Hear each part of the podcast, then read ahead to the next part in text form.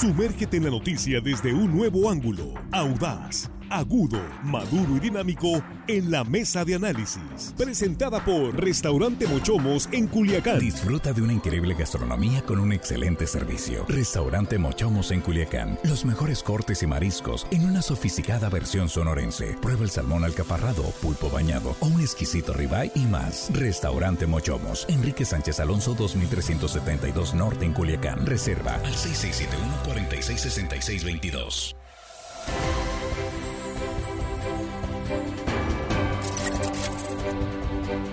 Estamos ya de regreso aquí en la mesa de análisis de línea directa, tercera emisión de este miércoles 19 de octubre. Gracias por continuar con nosotros y muchas gracias eh, si está compartiendo esta transmisión con sus eh, contactos, con sus conocidos. Estamos en redes sociales y en las estaciones de radio del Grupo RSN en la gran cobertura de línea directa. Y aquí están nuestros compañeros. Jesús Rojas. Jesús, buenas tardes. ¿Qué tal, Víctor? Buenas tardes. Buenas tardes a los compañeros y, por supuesto, buenas tardes al auditorio. Aquí estamos con Juan Ordorica. Juan, buenas tardes. Muy buenas tardes, Víctor, Jesús, Armando, nuestros compañeros en la producción. Y hello, estimada audiencia que nos escucha hoy. Armando Ojeda, muy buenas tardes. Muy buenas tardes, Víctor. Contento aquí de saludarlos esta tarde, Víctor, y, y comentarles que hoy comprobé 100 al 100, Víctor de todos los Uber esta semana que... No, no puede ser, tiene que haber alguno que no, nos escuche. todos Armando, están escuchando línea directa. puede ser bueno, eso. yo no sé... Sí, fíjate, curiosamente, y, y están puestas. Y nos manda un saludo a todos, la mesa muy atento. Jesús, Jesús eh, Aguilar, de, eh, de- del Rosario, Sinaloa. Eh, le manda a saludar a Víctor Torres, nos escucha, y la mesa dice que no se la pierde por nada. Bueno, Muchas gracias, Jesús. Jesús Aguilar. se Jesús llama. Aguilar. Sí, tiene nombre de gobernador. Ex gobernador. Bueno, pues Jesús Aguilar, saludos. Y a todas y a todos los operadores de Uber y Didi, ¿verdad? Sí, sí. Y ahí estamos presentes. Este, ¿Cómo nos aguantan? Yo no sé, este, con temas tan aburridos que tenemos aquí en la mesa. Bueno, este tema no está aburrido, na- para nada aburrido. Y vamos a lanzar una pregunta. En un momento vamos a pedir aquí a nuestros compañeros de compañeras de redes sociales que lancen una pregunta a ver qué resulta de esta pregunta. ¿Hay militarización en México? ¿Sí o no? Esa es la pregunta con la que abrimos la mesa. Esta semana se negó a comparecer ante la Cámara de Diputados el secretario de la Defensa, ¿sí? Dijo que por ahí eh, no le había gustado el tono irrespetuoso de uno de los legisladores y que por lo tanto no. También trascendió que les había pedido que fueran a su oficina si querían este, que Platicar. hablar con él. Y en ese tono está la relación con el ejército. En medio de este escenario donde se, se acaba de aprobar la reforma eh, constitucional que ahorita está en los congresos de los estados. Sinaloa ya la aprobó, por cierto, para ampliar la permanencia del ejército en tareas de seguridad pública. Ese es el escenario y este es el tema en la mesa, Jesús. Bueno, y además tiene razón el general secretario. No hay militar, yo, yo lo digo, no hay, no hay militarización como tal. Digo, no podríamos hablar de un Estado militarizado, por más allá que se pretenda hacerlo ver así. Y la forma en la que los diputados solicitaron la presencia del general secretario en el Congreso no es la que el procedimiento debe seguirse. Es decir, no puede cualquier, cualquier diputado puede pedir que vaya, pero no son los caminos ni los conductos institucionales. Para que un secretario de Estado deba comparecer ante la Cámara de Diputados, puede presentarse por una iniciativa de la comisión, en este caso de la Defensa Nacional, Sí. acordarse en la comisión y presentarla al Pleno. Si no tiene este procedimiento, no puede decir que se ha negado a la comparecencia el general secretario porque no ha sido notificado de manera formal de que se le esté requiriendo una comparecencia. Por tal, no ha desairado, como pretenden algunos hacerlos ver, a la Cámara de Diputados como tal.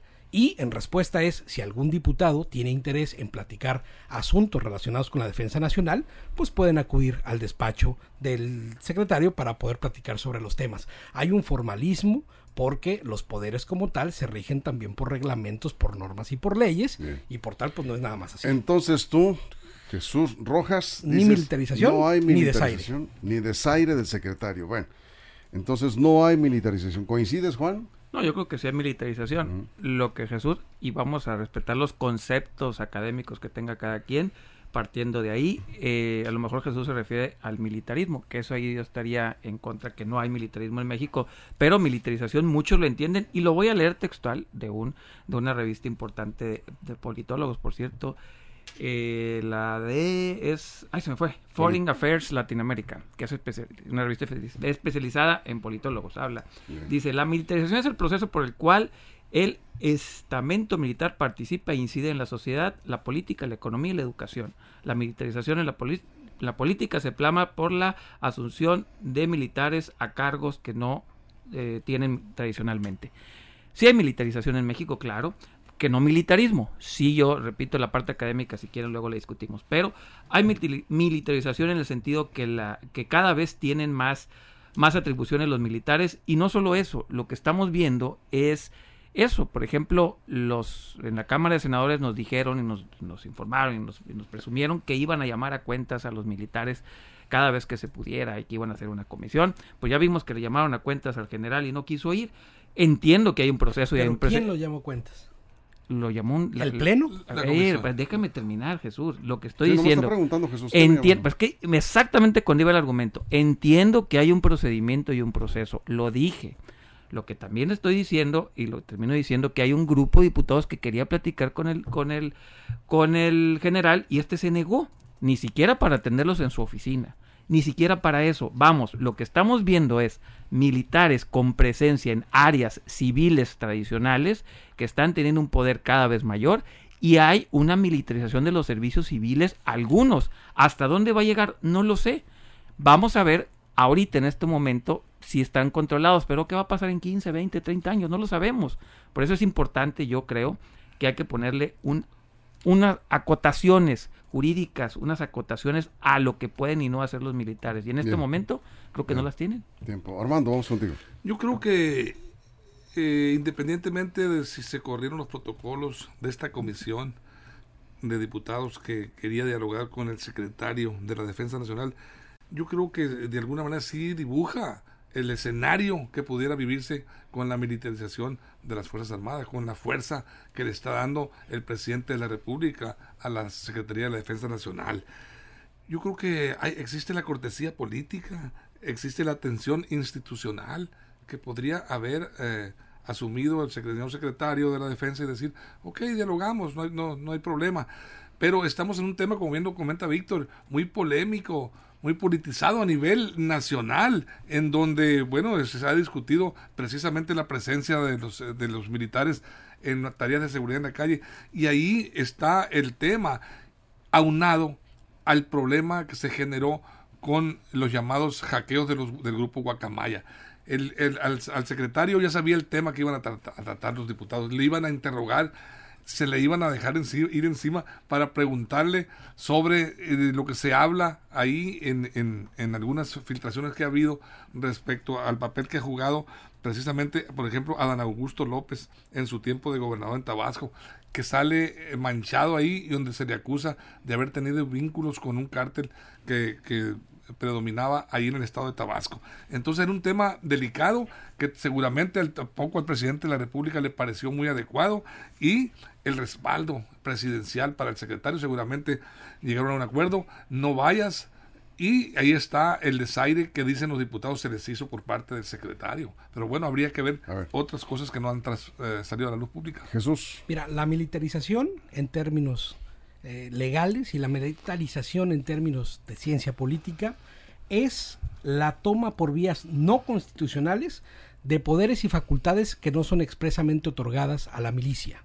El presidente de la República le ha dado los encargos al ejército mexicano para que esté en distintas tareas y en aquellas donde hay una presunción de inconstitucionalidad se van a un juicio o a un litigio en los máximos tribunales del país. Ese orden constitucional no se ha contravenido, ese orden constitucional está vigente y está garante. Hay a quien le gusta utilizar los términos de a su juicio y a su manera, pero para eso están los tribunales precisamente para aclararnos estas opiniones diversas que podemos tener respecto a la política nacional. Eso por un lado. Y por el otro lado decir que la Comisión de la Defensa Nacional, por lo menos en la Cámara de Diputados, la integran 31 legisladores. La preside el Partido Acción Nacional con el legislador Ricardo Villarreal, pero hay 12 integrantes de Morena de funciones de secretario a funciones de integrantes nada más, ¿no? Tendría que convencerse primero esa comisión para poder hacerle una invitación formal al general secretario para que acuda no solamente a la comisión, sino al pleno, como dice así el artículo 125 del reglamento de la, propia Cámara de Diputados, para que pudiera tener un valor y entonces sí hablar de un desaire, en tanto que que además hay una responsabilidad, ¿eh? Sí, de acuerdo. Si desairas a la comisión y no te presentas ante los diputados, cuando siguen las vías formales, hay una repercusión no solamente política, sino también jurídica. Pero pues, contra el ejército no se puede hacer nada en ese sentido. ¿Qué van a Pues, hacer? repercusiones, Entonces, va a haber. por eso, pero entonces, como tal, y así lo dice el secretario de Gobernación y lo dice el general secretario, no hay un desaire como tal porque las vías pues no son esas. O sea, no es agustillo de un diputado, vente a comparecer aquí a la Cámara, pues no. ¿Pero no sientes que vio el, el secretario de Defensa así como que eh, menos, eh, como un poder que no me puede obligar a mí a ir a sentarme a comparecer? el argumento- Esa es, esa es precisamente la percepción. Ese- que- El argumento que dio el Sí. secretario no fue la parte institucional. Ese no argumento no dio. No dijo, es que no me invitaron por las vías institucionales. Dijo, es que se vieron bastante groseritos. Sí. Fue lo que dijo. Sí. Ni siquiera fue, por repito, por la parte institucional. Por otro lado, hoy, por eso hablo de, de al final del día cómo vamos a pedir cuentas. Hoy que se le quisieron pedir cuentas al supremo comandante de las Fuerzas Armadas del país, que es el presidente, dijo que no era tema. Bueno, que- ni siquiera para él la pregunta, era para el secretario. Era para el pero secretario. él no permitió. Él dijo, se- y lo dejó muy claro, de no ese es tema, no es nota. De ese, no es nota y de ese tema ya no vamos a hablar en la mañanera. Bien, Lo dejó a, muy claro. ¿no? Vamos a una pausa, regresaremos, ya tenemos algunos eh, comentarios. La pregunta que estamos lanzando es si hay militarización en México, sí o no. Por ejemplo, el esquema que se está aplicando en Sinaloa, que hay que decirlo, ha dado resultado para algunos delitos. No está Sinaloa ya entre los principales estados con eh, alto índice de homicidios. Eh, estamos hablando de un estado que ha logrado mantener, digamos, cierta seguridad comparado con otros estados. Realmente es un estado tranquilo, se puede decir. Sinaloa ya tiene algunos años. Un esquema en donde son militares los jefes de las principales corporaciones de seguridad. Y hay coordinación con Guardia Nacional y con el Ejército, incluso con la Marina. ¿Está militarizada la seguridad en Sinaloa? Vamos a hablar de esto, ahorita vamos a plantear la pregunta. Vamos al corte en radio, nos quedamos sin comerciales en redes sociales, ojalá se puedan conectar a Facebook, línea directa portal. Aquí estamos en vivo en la mesa de análisis de línea directa, regresamos. Línea directa, información de verdad. Bien, seguimos Armando, nos quedamos contigo. Sí, este, agregando un poco lo que comenta Juan, yo creo que el ejemplo, yo lo decía en mi, en mi primera intervención, es el presidente. Seguramente el, secretario pues se amparó en la fuerza y en la postura del presidente. Dijo las frases del presidente al, al- a tocar el tema del hackeo. A Serena dijo, no les haremos el caldo gordo, no a la guerra sucia, no a la calumnia. Y agregó, que la mañanera tiene que ver con periodismo ético y no con chayoteros. Y bueno, ahí, ahí está la, postura fuerte del presidente, o sea, como que le molesta el, tema, le pega eh, en el corazón a él. ¿Por qué? Porque ha, ha descargado todo su afecto, muy gran parte de su, de su proyección de gobierno, la ha encaminado a entregarle concesiones precisamente al ejército mexicano, grandes obras, importantes acciones de gobierno, eh, está incluso pendiente de- de la, futura o presunta aerolínea, también comercial, que iba a ser manejada por el ejército. O sea, todo eh, eh, su gobierno apunta a respaldarse en las Fuerzas Armadas y ahí está la seguridad también. Entonces, bueno, yo creo que de alguna manera Luis Crescencio se siente muy identificado y cobijado por el presidente. El general, por favor. Ah, bueno, el señor Crescencio general. Sandoval. sí. Crescencio Sandoval, Sí, señor sí. secretario. Jesús. Sí, mira, yo podría estar de acuerdo en que esta aerolínea operada por militares y el propio aeropuerto de Santa Lucía pues funciona como lo vemos, a medias y no es que a cuartos, ¿no? Y que la esta aerolínea que querían hacer pues a lo mejor funciona o no funciona, eso estoy de acuerdo. Pero bueno, una cosa es que esas cosas sucedan o propongan o vengan de la idea del presidente y otra como tal hablar en términos de que estamos digamos en un estado militarizado ¿no? el estado militarizado nada más para tener una idea se dio en España cuando los dictados en España o en Italia cuando sacaban al ejército a reprimir a las personas cuando no podías reunirte para manifestar tus ideas, cuando no podías, es más, si tú militabas o estabas en un partido político en contra del gobierno, las guardias militares llegaban y te rompían esas reuniones. Es más, la militarización todavía estuvo presente en el 68, cuando utilizaron al ejército mexicano para atacar como atacaron a los estudiantes. Esos procesos todavía son, son o podrían encasillarse más en la palabra. ¿Y qué me dices de Ayotzinapa? También, o sea, en el tema de Ayotzinapa, ojo, al final de cuentas, los que están ahí, los que están ahí involucrados, pues están corriendo por una investigación como tal. Pero un hecho como tal no puede hablar de la militarización de un país, eso por un lado. Y por el otro, bueno, decir, los militares no están tomando aquello que no les corresponda, no están por la eh, fuerza llegando a quitarlo. En, realidad tenemos un mando civil en las corporaciones de seguridad del país, mm. porque la Secretaria de Seguridad Pública del gobierno federal, pues yo creo que nomás es pues, perdón, pero un florero. Está repartiendo, está dedicada a repartir las, ¿cómo se llama? Los tianguis del bienestar, esa es su función. Sí, porque lo hemos visto más. No, y es lo que presume, los tianguis del bienestar. En redes sociales, ¿no? Sí, y ahorita Jesús decía que. pero el mando es militar. El mando es militar. El mando de seguridad en el país y en Sinaloa es militar. La parte de seguridad yo lo, en verdad lo pondría entre paréntesis y tal vez luego lo discutiría. el problema de la militarización, y yo sí voy a usar esa palabra porque son conceptos académicos que varios utilizan, están trasladando funciones civiles a, funciones de militares. Me puse a investigar en el mundo dónde sucede, porque me hice mi tarea, y no encontré países, eh, al menos que se llaman liberales o, digamos de democracias liberales, donde encontré fue en Corea del Norte y en China y Cuba, donde los militares sí administran. Estamos de regreso, estamos de regreso aquí en la mesa, estábamos acá en redes sociales, están llegando algunos eh, comentarios y está la pregunta planteada en redes. En unos momentos vamos a dar a conocer el resultado. Fue una muy breve, realmente nos queremos, eh, digamos, tomarle el pulso a la audiencia. Aquí nos, eh, nos comentan, a ver, de, dice Toro, Toro Bueno en Facebook. No hay militarización porque no le han dado el mando total al ejército. Hay riesgos, sí, y quizás las intenciones, pero aún no se completa. Alejandro Jiménez, está militarizado el país cuyos integrantes se encargaron de reprimir solo los ciudadanos, no así a los delincuentes, por lo que sirven ahora, dice, para no para combatir la delincuencia, sino lo cierto es que sí existe la militarización. Eh, también acá este, nos comentan, a ver, déjame checar. Estefanía López, saludos Estefanía. Ojalá estuviera militarizado con tanta violencia que tenemos, dice. Aquí ni militares, ni policía civil, ni nada, ninguno sirve. Dioquis la discusión y la reforma. Pues yo creo que Sinaloa ha tenido cierta tranquilidad como estaba antes de la administración de, de Quirino Ordaz, digamos, era un problema eh, complicado en prácticamente todos los delitos. Teníamos altos índices, Sinaloa estaba entre los eh, primeros cinco estados con eh, mayor número de homicidios. Sí es cierto, algunos delitos no han bajado, pero eh, pues eh, hay buena coordinación, eh, hay que decirlo. Yo creo que se ha dado buenos resultados el esquema en Sinaloa, no sé, lo hemos, lo hemos comentado ya, ahorita, ahorita vamos con eso, ¿no? Pero Alejandro Scopelli, todavía no, dice, no está militarizado, pero para allá va. Saludos a la mesa desde Guasave, saludos Ángelo.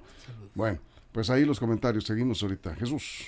Sí, mira, y justo de lo que de lo que platicabas, la encuesta de percepción de inseguridad del INEGI marca que en Sinaloa eh, va mejorando, ¿no? Va mejorando también esta percepción de inseguridad yo creo que ya se empieza a ver el resultado de aquello que ya habíamos platicado en estadísticas, se refleja, ¿no? Va bajando el índice de criminalidad, sobre todo en delitos, digamos, que son de alto impacto, eh, va por ese camino. Y bueno, y hay que decirlo, a ver, si este, este tema del escándalo de la militarización no comienza con el presidente Andrés Manuel López Obrador, ¿no? Fue propio de Enrique Peña Nieto, fue propio de Calderón y comenzó en algunos algunos puntos desde el sexenio de Vicente Fox. Entonces, bueno, pero una cosa es, como bien apunta Juan, el tema de la seguridad, que eso se puede discutir ampliamente, y otro también el hecho de ver o, compararnos en los espejos de países que utilizaron al ejército para mantenerse o imponerse en el poder más allá de las facultades constitucionales.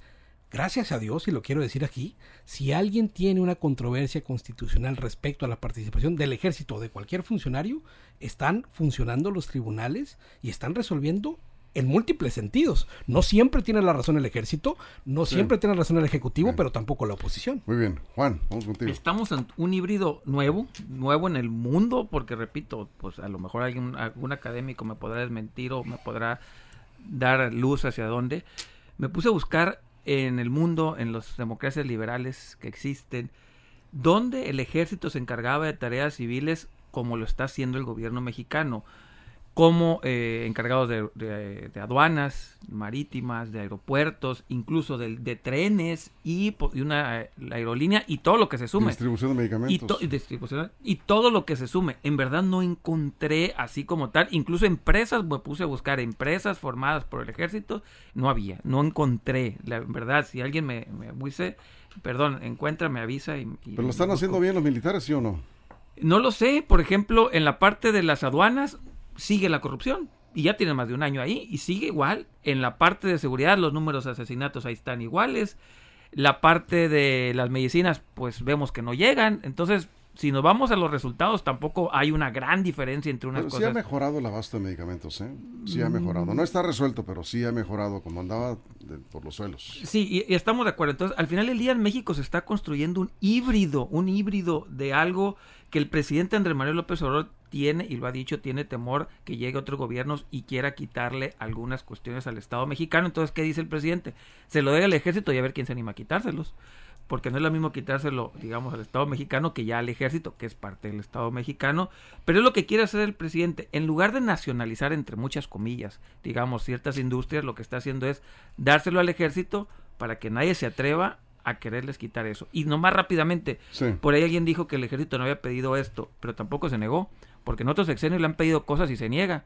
Aquí el ejército no se ha negado, al contrario, Armando, Estamos cerrando.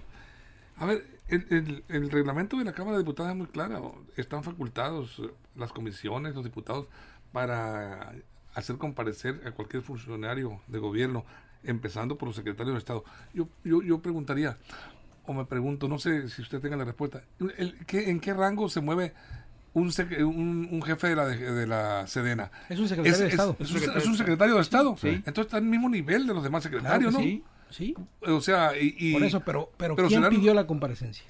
en este en particular. Los diputados, la comisión. ¿Los cuáles? ¿Cuántos? ¿De 31 cuántos? Bueno, la comisión que la comisión integran 31. ¿Cuántos de esos 31? Pues me imagino que, eh, que la comisión completa lo estaba citando. no sabemos. no, hay, hubo claridad en ese sentido. Pues yo supongo que no se le hizo una invitación, una, una Pero él dijo que no iba porque le dijeron cosas feas. Pues no, no, el protocolo. Y no va a ir, es más, está muy claro, no va a comparecer el secretario de Defensa ante los Si lo cita el Pleno, sí. Y tendría que hacerlo. ah, claro. Bueno, pero el pleno mayoría morena y el presidente de la República no quiere. ¿Cómo cambiamos eso? ¿Cómo cambiamos eso? Para que no sea al contentillo de uno o de un grupito, sino de la mayoría, ganando en las urnas.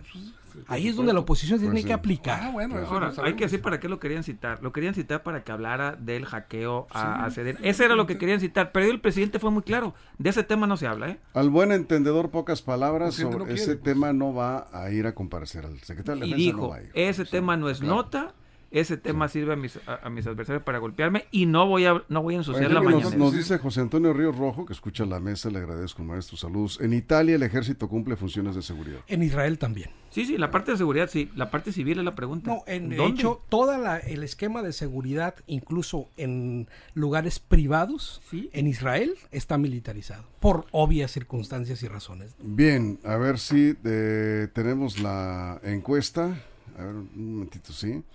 Vamos a checar el resultado de la encuesta en un momento. A ver, mientras tanto, rápidamente, estamos ya en el, ahora sí que casi en tiempo de compensación. Agustín Lázaro, los militares son necesarios en nuestra sociedad ya que los servidores públicos son muy fáciles de corromper con dinero. Y aparte los gobiernos de los estados y municipios no les dan las armas cada tanto mucho más modernas o iguales o las bandas de narcotráfico y la delincuencia organizada ya que las armas, que los elementos que pertenecen al Estado y municipio son una burla, dice, las armas eh, realmente son inferiores las policías locales. Es lo que, lo que nos dice eh, en términos de seguridad. Es imposible enfrentar al crimen organizado únicamente el ejército. No tenemos el resultado de la, de la encuesta, a ver si nos, nos dan el dato. Estamos cerrando la mesa, Juan. Sí, bueno, eh, sí, yo creo que los militares en tema de seguridad sí tienen mucho que hacer y mucho que aportar. Ahí sí, yo creo que no discuto absolutamente nada, bajo otros, bajo otros, eh, digamos, eh, formatos jurídicos y legales. Pero la parte civil, eso sí me preocupa, mucho me preocupa, y es ahí donde uso la palabra militarización. Muchas acciones civiles está llevando a cabo el ejército, que insisto, en otra parte del mundo no lo hacen. En México estamos creando a lo mejor una nueva forma de gobierno, no lo sé. Bueno, se va a saber. El resultado está cerrado, ¿eh? A ver, ¿cuál es tu pronóstico? No, yo creo que la mayoría va a pensar que sí. Que sí. No, no está tan este, amplio el 50, 50. 53% dice que sí hay militarización en México. 47% dice que no. Un uh, sondeo rápido y eh, bueno, pues aquí participaron con 53% y el 47% que no. Así. Armando, nos vamos 30 segundos. Yo creo que como nunca en México se está viviendo una sinergia muy importante entre el comandante supremo de las Fuerzas Armadas y todo lo que es en sí el ejército mexicano. López Obrador, el presidente, está apoyando, está transitando de la mano del ejército mexicano. Y ese es un, ese es un eh, detalle que no podemos perder de vista los mexicanos. Es importante seguir la huella de ese paso de esas dos, eh, del comandante supremo con, con los eh, mandos militares. Bueno, nos vamos con esto. Muchas gracias, Jesús. Buenas tardes. Gracias, Juan. Nos vemos. Gracias, Armando. gracias a la producción, en todo el estado, a todo el equipo, reporteros, reporteros, todo el equipo de redacción. Muchas gracias. Ya saben, aquí los esperamos mañana en punto de las 6 de la mañana, aquí mismo en línea directa. Y lo que ocurre en las próximas horas, ya lo saben, si algo importante sucede, en línea directa portal.com. Gracias, pásenla bien.